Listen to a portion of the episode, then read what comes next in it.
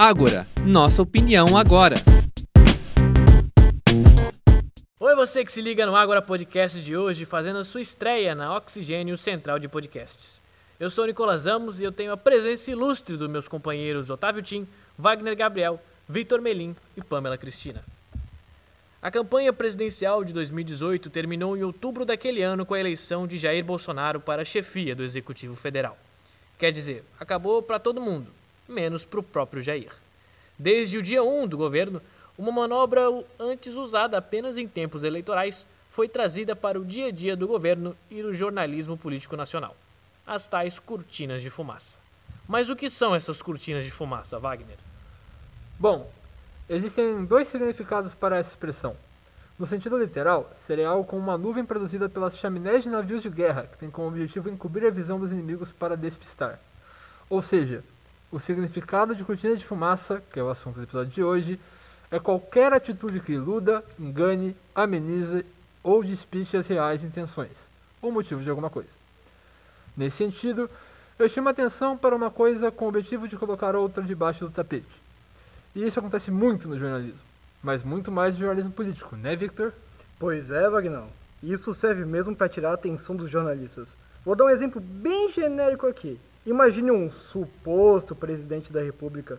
Tudo que ele faz é de interesse público, de interesse da República.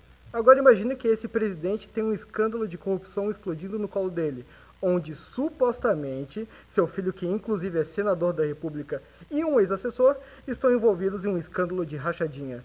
O que ele faz? Chama seus assessores para ver qual absurdo vão soltar para tirar o foco do escândalo. E aí os jornais caem que nem patinhos, vão dar atenção muito maior aos absurdos do que aos escândalos.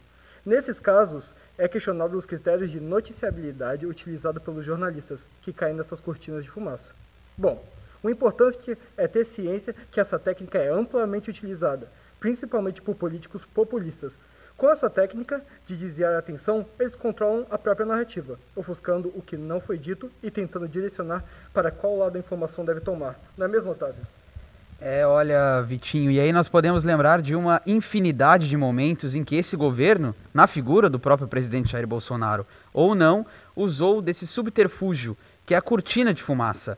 Acho que a primeira grande cortina de fumaça que resultou até nas primeiras falas sobre o impeachment contra o presidente foram os ataques contra a jornalista Patrícia Campos Melo, da Folha de São Paulo. Bolsonaro, em conversas com os apoiadores no seu cercadinho do Palácio da Alvorada, reproduziu falas misóginas, chegando inclusive a dizer que ela queria dar o furo. E o depoimento do, do River, River, né? É, Hans River. Hans River, foi final de 2018 para o Ministério Público. Ele diz do assédio da jornalista mas dele. Ela queria, ela queria um furo.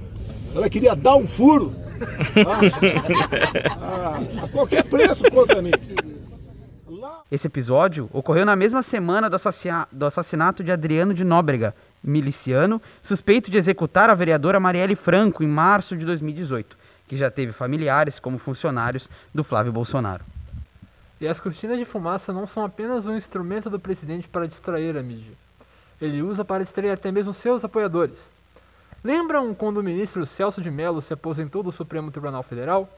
Bolsonaro havia prometido aos apoiadores um ministro terrivelmente evangélico. E na hora do vamos ver, indicou Cássio Nunes Marques, que tinha mais trânsito entre os parlamentares. Mas nem mesmo os parlamentares do Centrão achavam Cássio Nunes um bom nome para o STF. Ele foi apresentado ao presidente pelo senador Ciro Nogueira para uma vaga no STJ. Mas o presidente insistiu em indicá-lo para o Supremo. É claro que Nunes Marques jamais diria não a uma vaga dessas. E qual a cortina de fumaça usada nesse episódio? Ataques à Coronavac. Mas não foram simples ataques. Neste momento em específico, o presidente desautorizou que o então ministro Eduardo Pazuello negociasse a compra das vacinas. As vacinas têm que ter uma comprovação científica diferente da hidroxicloroquina, diferente, posso falar sobre isso aí, tem que ter a sua eficácia. Toda e qualquer vacina está descartada, toda e qualquer. Mas, como a história se encarregou de contar, no fim das contas o governo comprou. Não é mesmo, Pamela? Pois é. E outro episódio interessante de se analisar é o caso Queiroz. No dia 19 de junho de 2020, de manhã, Fabrício Queiroz, ex-assessor do filho do presidente, senador Flávio Bolsonaro, foi preso na casa do advogado da família Bolsonaro, Frederico Iosef, o Anjo. Queiroz é investigado no âmbito das suspeitas de que haveria um esquema de rachadinha, que é um nome menos agressivo para peculato, no gabinete de Flávio, quando este era deputado estadual no Rio de Janeiro. À tarde, um dos piores ministros do governo, Abraham, deixou o Ministério da Educação, parte da chamada ala ideológica do governo.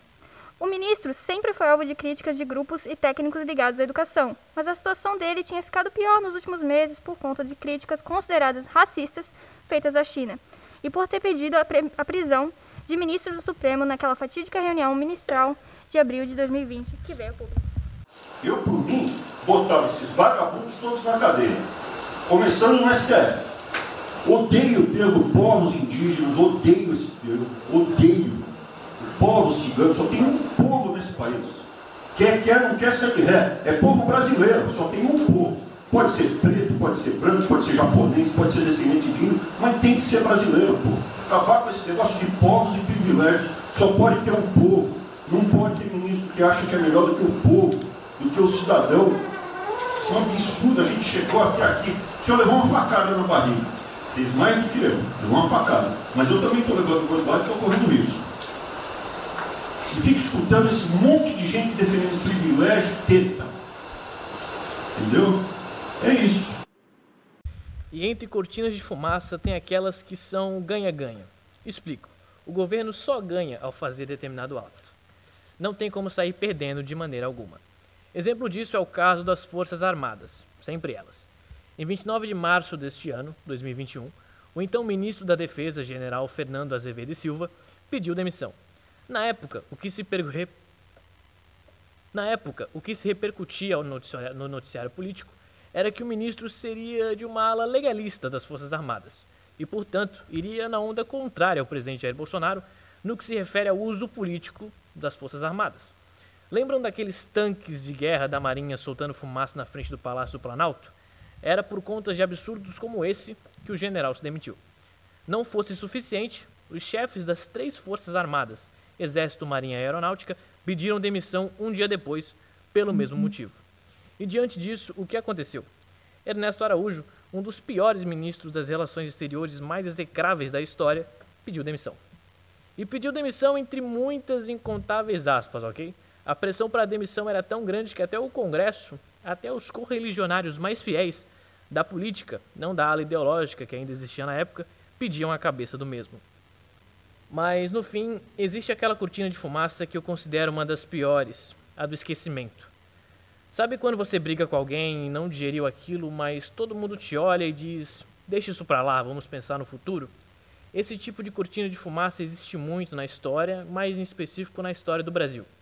Talvez o maior exemplo seja a lei da anistia. Por quê? Bom, nós como país, como estado, como Brasil, não fomos capazes de punir tortura, estupro, assassinatos políticos cometidos na ditadura, em nome do famoso deixa disso. A lei da anistia criou uma falsa equivalência entre agentes que usavam da estrutura do Estado para cometer crimes contra a humanidade e quem cometia esses crimes se defendendo desses agentes. E é claro, aqui eu estou generalizando, existem casos e casos, mas em suma é isso que aconteceu. No fim desse governo, nós não podemos entrar com a turma do deixa disso. Precisaremos, talvez, de um grande furacão uma tempestade ou uma hecatombe que nos faça ignorar e furar a próxima cortina de fumaça. Nesse episódio de Ágora, a sua opinião agora, foram utilizados áudios de propriedade do Grupo Band e do portal UOL. Ágora, a sua opinião agora, faz parte da Oxigênio Central de Podcasts e é uma produção do curso de jornalismo coordenado pelo professor André Pinheiro na disciplina de jornalismo opinativo. Ágora, nossa opinião agora é uma produção dos acadêmicos do quarto período do curso de jornalismo e integra o projeto de extensão Oxigênio Central de Podcasts. Coordenação: Professor André Pinheiro. Bolsista: Nicolas Ramos. Universidade do Vale do Itajaí. Univale, segundo semestre de 2021.